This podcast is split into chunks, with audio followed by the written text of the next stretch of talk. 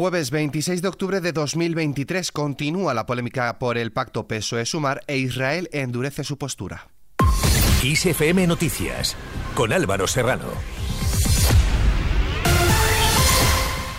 ¿Qué tal? Para poner en antecedentes, recordamos que entre las medidas del pacto entre Sumar y el PSOE se incluye la reducción de la jornada laboral, subir el salario mínimo interprofesional, una ley de cuidados y regular el despido, así como prorrogar el impuesto a la banca y a las eléctricas. El pacto también incluye una ampliación de los permisos por nacimiento y educación pública a partir de dos años a final de legislatura. En clave de transporte, el acuerdo incorpora la reducción de los vuelos domésticos en aquellas rutas en las que exista una alternativa ferroviaria con una duración menor de 2,5 horas y la gratuidad o reducción del precio del transporte público a lo largo de 2024. Y continúan las reacciones. El secretario general de UGT, Pepe Álvarez, ha defendido que es necesario modificar por ley la jornada laboral, dado que la patronal no quiere ni oír hablar de esta cuestión y por consiguiente las posibilidades de avanzar en esta línea en el seno del diálogo social bipartito están agotadas. Por su parte, la diputada de Sumar, Tess Sidi, ha criticado que el acuerdo no recoja absolutamente nada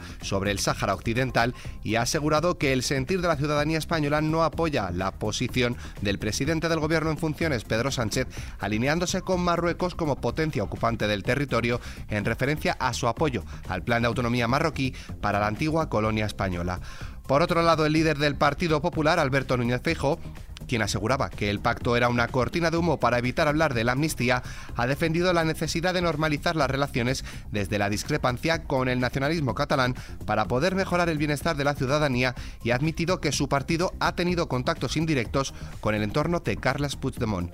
Ante esto, la ministra de Hacienda en funciones y vicesecretaria general del PSOE, María Jesús Montero, ha afirmado que todavía no hay acuerdo con los partidos independentistas catalanes para una amnistía a los encausados en el proceso. Quiero decir con esto que el Gobierno trabaja y actúa con diligencia y con transparencia y en el momento que tengamos los acuerdos podremos transmitir punto por punto cuáles han sido los, los pivotes fundamentales que lo han propiciado, lo hemos hecho consumar, lo haremos con el resto de formaciones políticas conforme se vaya propiciando ese acuerdo. Por su parte, el presidente del Gobierno en funciones, Pedro Sánchez, ha afirmado que la negociación con los partidos para un nuevo ejecutivo de coalición va avanzando y tras el acuerdo con Sumar ha asegurado tener la investidura cada vez más cerca. Sobre el acuerdo con Sumar ha dicho que representa la mayoría social del país con independencia de a quién hayan votado cada uno y dónde viva y que obedece a tres objetivos, la estabilidad, políticas de progreso y políticas de convivencia. Cambiamos de tercio. La ministra de Igualdad en funciones, Irene Montero, ha asegurado que no dejará de militar ni de hacer política en el caso de que el próximo gobierno de coalición, formado por el PSOE y Sumar, no cuente con ella para continuar al frente del ministerio que dirige desde enero de 2020. Montero ha defendido su labor en el gobierno ya que por primera vez España ocupa el cuarto puesto en el índice de igualdad de género eh, de la Unión Europea. Mientras tanto, el Grupo Parlamentario Popular en el Congreso ha registrado este miércoles un escrito dirigido a la presidenta de la Cámara, Francina Armengol, en el que exige que en un plazo de 48 horas ponga fecha para la Junta de Portavoces celebre una reunión antes de una semana. Escuchamos al líder popular Alberto Núñez Feijóo. Resulta que a las 18 horas de ser candidato a la presidencia del gobierno me ponen el 26 de septiembre como fecha para la investidura se acusa del mes de la marmota, de que el señor Feijó está haciendo perdiendo el tiempo a los españoles y ahora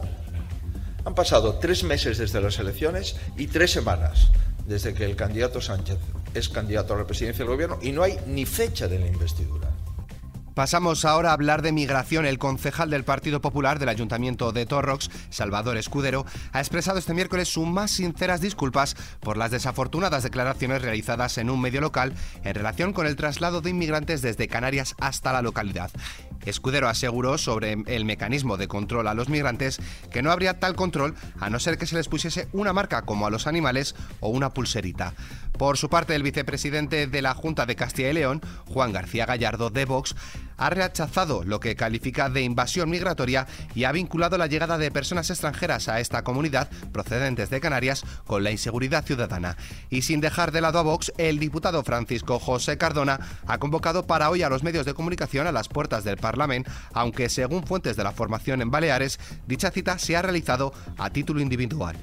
Fuera de nuestras fronteras, el ejército de Israel ha interceptado este miércoles una nueva oleada de ataques aéreos desde el sur del Líbano, donde tiene presencia el partido milicia chií libanés Hezbollah, apoyado por Irán en el marco del constante fuego cruzado en la zona a raíz de los bombardeos israelíes sobre la franja de Gaza. Lo cierto es que Israel ha endurecido su postura hacia las crecientes críticas internacionales por los incesantes bombardeos sobre la franja de Gaza y ha remitido contra el secretario general de la ONU, Antonio Guterres, anunciando incluso que dejará de emitir visados a personal de Naciones Unidas. Además, el primer ministro israelí, Benjamín Netanyahu, ha asegurado que no explicará las razones para dar luz verde a la esperada ofensiva terrestre sobre la franja de Gaza. Esto se produce después de que varios periódicos estadounidenses informaran de que Israel ha aceptado retrasar la incursión para que Estados Unidos pueda desplegar nuevos sistemas de defensa aérea con el objetivo de proteger a sus tropas desplegadas en Oriente Próximo. Ante esto, el presidente de Estados Unidos, Joe Biden, ha negado este miércoles que haya pedido a Israel que posponga su incursión terrestre Gaza hasta la liberación de los rehenes secuestrados por Hamas.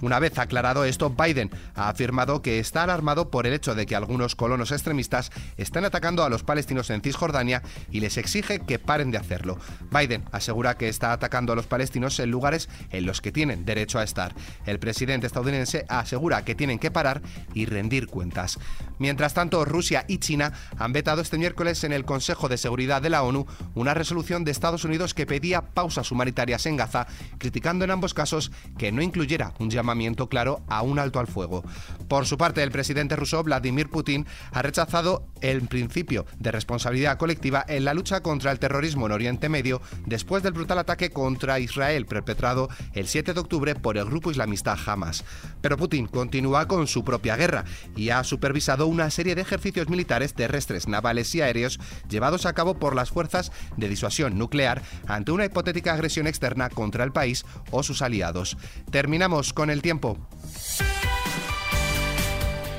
Durante la jornada se espera que la entrada de un nuevo frente atlántico por el noroeste, que atravesará gran parte del territorio, deje nubosidad y precipitaciones que se extenderán hacia el sureste sin alcanzar el área mediterránea. En cuanto a las temperaturas, descenderán en el noroeste y aumentarán en el área mediterránea sin grandes cambios en el resto del país.